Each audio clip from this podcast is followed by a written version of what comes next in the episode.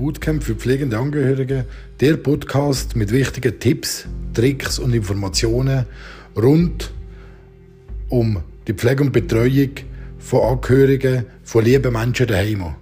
Hört rein. Herzlichen Dank fürs Zuhören.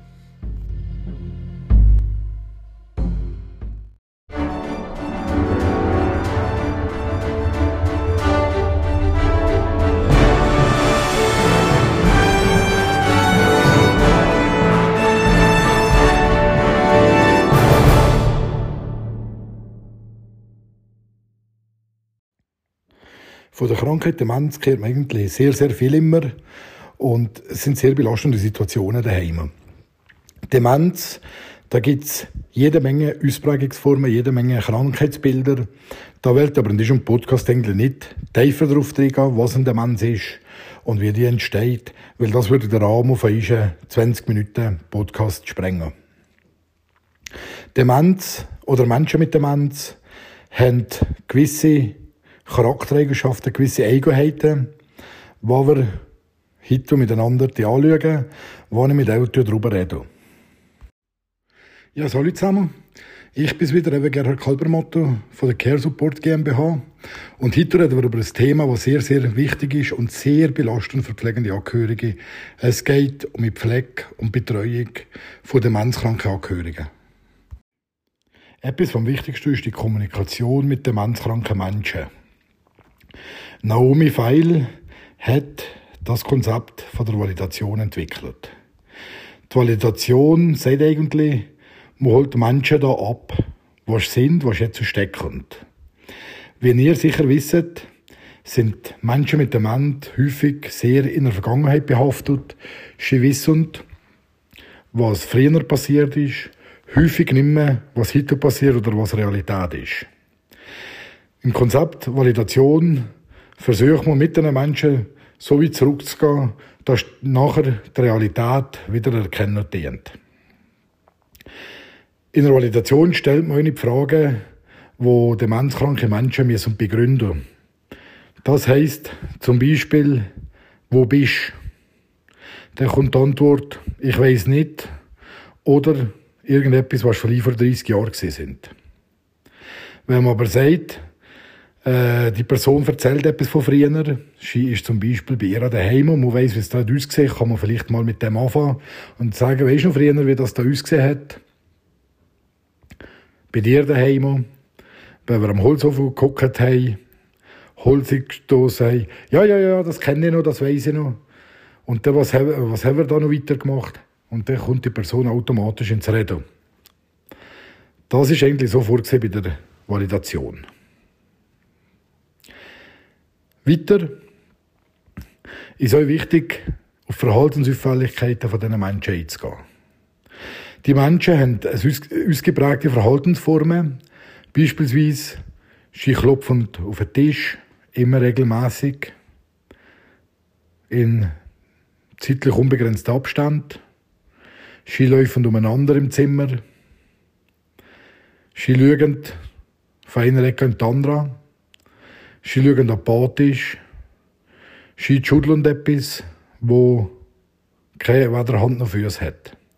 Auch das ist zu ertragen. Und auch da ist wirklich die validierende Grundhaltung das Wichtigste. Also man hört zu, man versucht mittels Kommunikation die Menschen wieder zurück ins Hier und Jetzt zu bewegen. So, dass ihnen selber einleuchtet, wo sind sie, äh, was machen sie hier und so weiter und so fort. Die Kommunikation mit demenzkranken Angehörigen und auch anderen demenzkranken Menschen braucht sehr, sehr, sehr viel Energie. Man muss immer dran bleiben.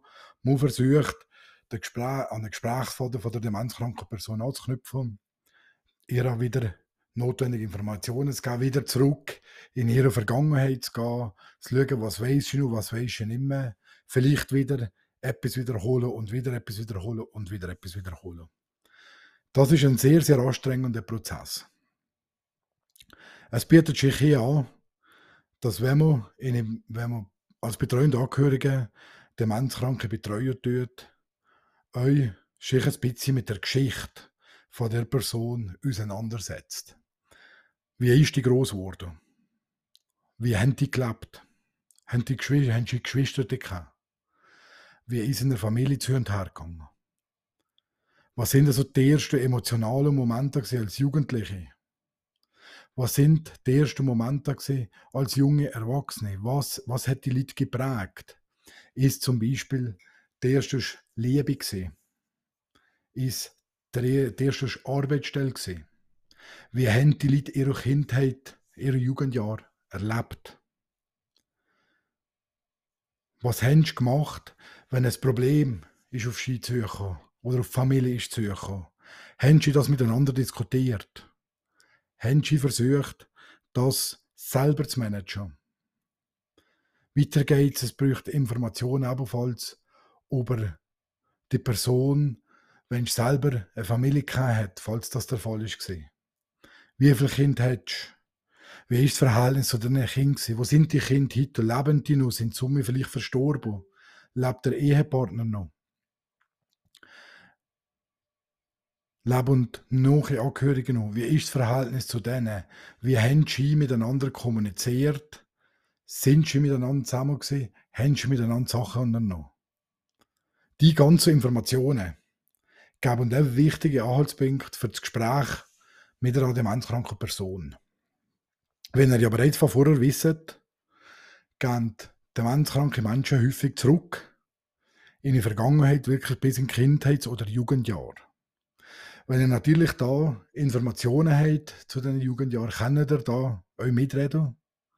Und die Person, also die demenzkranke Person, hat die Möglichkeit, Schicht zu äußern. Wo macht das eigentlich in einer Hoffnung, dass aufgrund von diesen Informationen, aufgrund von der Kommunikation, die man mit der demenzkranken Person hat, eigentlich wieder das Hier und Jetzt, also die Realität, stückchenweise zurückkommt, dass sie selber merken, oh, ich lebe ja nicht mehr in meiner Kindheit, ich lebe nicht mehr in meiner Jugend, ich lebe vielleicht nicht mehr in meinem Eheleben. Nein, ich lebe im Hier und Jetzt und jetzt bin ich hier bei mir daheim oder bei einem Pflege- und Angehörigen daheim in einer Betreuungssituation, in einer schwierigen Situation und ähm, äh, so, dass Brocken von der Realität wieder zurückkommen. Habt keine Angst vor der Kommunikation mit diesen demenzkranken Menschen. Die Kommunikation kann geprägt sein von verschiedenen Sachen. Die kann geprägt sein von ruhiger Kommunikation, wir reden ganz ruhig miteinander. Wir erzählen einander etwas, sie erzählen etwas. Die Kommunikation kann sehr emotional sein. Die demenzkranke Person kann davon flennen. Man merkt, sie ist traurig. Oder die Kommunikation kann sogar auch aggressiv sein. Wenn du etwas vergessen, wo er nicht mehr zu sich kommt, versucht man sich zu bestätigen. Sie versuchen dann wirklich äh, mit lauten Worten äh, ihr Recht wieder herzustellen oder zumindest die Informationen wieder äh, wiederzugeben. Auch wenn sie nicht stimmen oder auch wenn sie selber wissen, ich habe sie vergessen. Laden auf die Kommunikation ein, versuchen die Validation zu machen, also geht wieder zurück in die Kindheit, geht wieder zurück in die Bewältigungs-, Problembewältigungsmechanismen von diesen Personen und versuchen so eine Kommunikationssituation aufzubauen, wo wertschätzend ist, wo Vögelhöhe ist und wo vor allem beruhigend auf die Personen, auf die demenzkranken Betroffenen wirken tut. Häufig ist die Kommunikation mit demenzkranken Betroffenen sehr, sehr schwierig. Sie ist geprägt von Emotionen. Sie ist geprägt von Traurigkeit, sie ist geprägt von Fröhlichkeit, sie ist geprägt von Aggression und so weiter und so weiter. Man erlebt sehr, sehr viele Facetten in der Kommunikation. Nur was mache ich denn, wenn ich alle Tipps, die wir vorher miteinander besprochen haben, beherzigt habe, aber die Person trotzdem nicht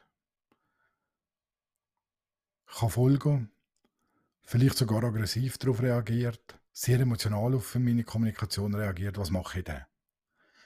Der wichtigste Tipp, den ich auch da vorweggeben kann, ist, bleiben ruhig, versuchen, jede Situation sehr, sehr ruhig anzugehen. Bleiben in jeder Situation ruhig.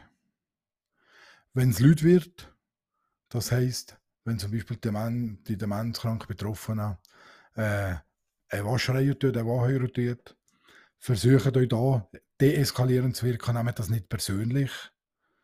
Versucht herauszufinden, ja, warum schreit die, was, was, was, was stimmt in der Situation nicht, was passt für die Person nicht.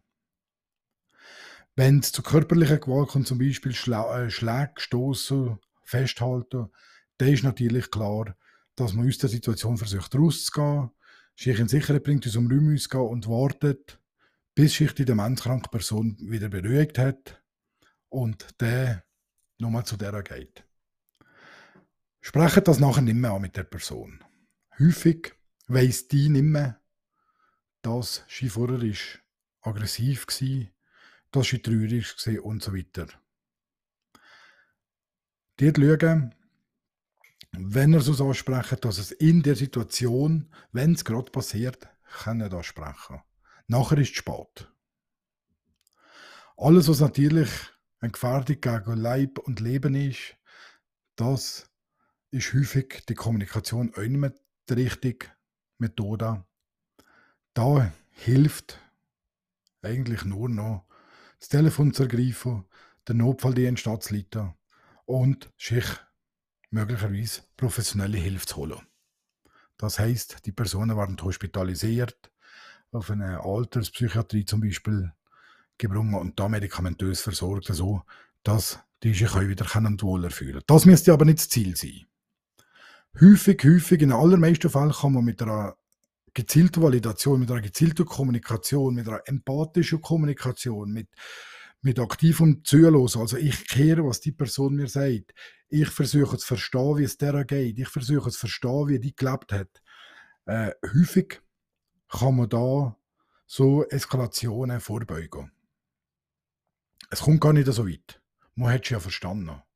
Die Person hat die Wörter gefunden, wo sie eben etwas mitteilen kann. Häufig ist die Mitteilung irgendein Bedürfnis, wo, wo die Demenzkranken nicht auf anderem Weg können und mitteilen. Häufig wissen sie nicht mehr, wie das heisst. Und sie versuchen dann irgendetwas zu formulieren, irgendetwas fehlt, ihnen, irgendetwas brauchen Je besser, dass er Evi, den menschkrank Angehörigen kennt, wie eher findet er uns was, der Bedür was Bedürfnisse von denen sind. Was brauchen sie? Was haben sie gerne? Was hilft ihnen?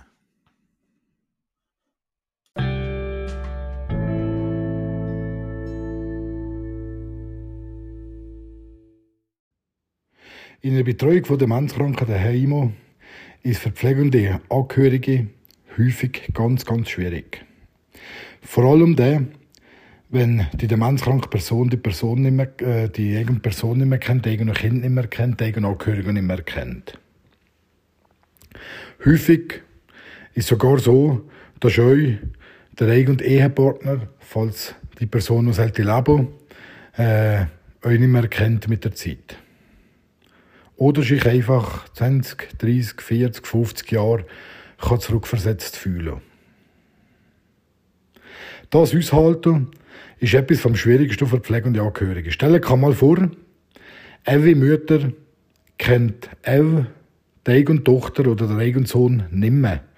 Sie wissen nicht mehr, äh, dass Sie wissen vielleicht nur, dass sie Kind haben, wissen aber nicht mehr, dass die mittlerweile erwachsen sind, dass die im gleichen Haushalt leben oder wie die Pflegesituation bei Eltern aussieht.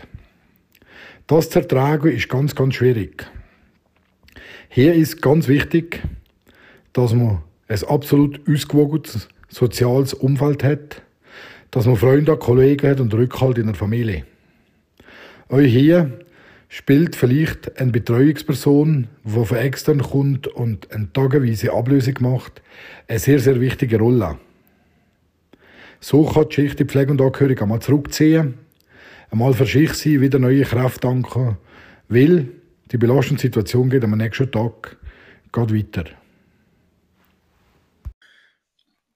Genug Freizeit für die Betreuung und Angehörigen sind sehr, sehr wichtig.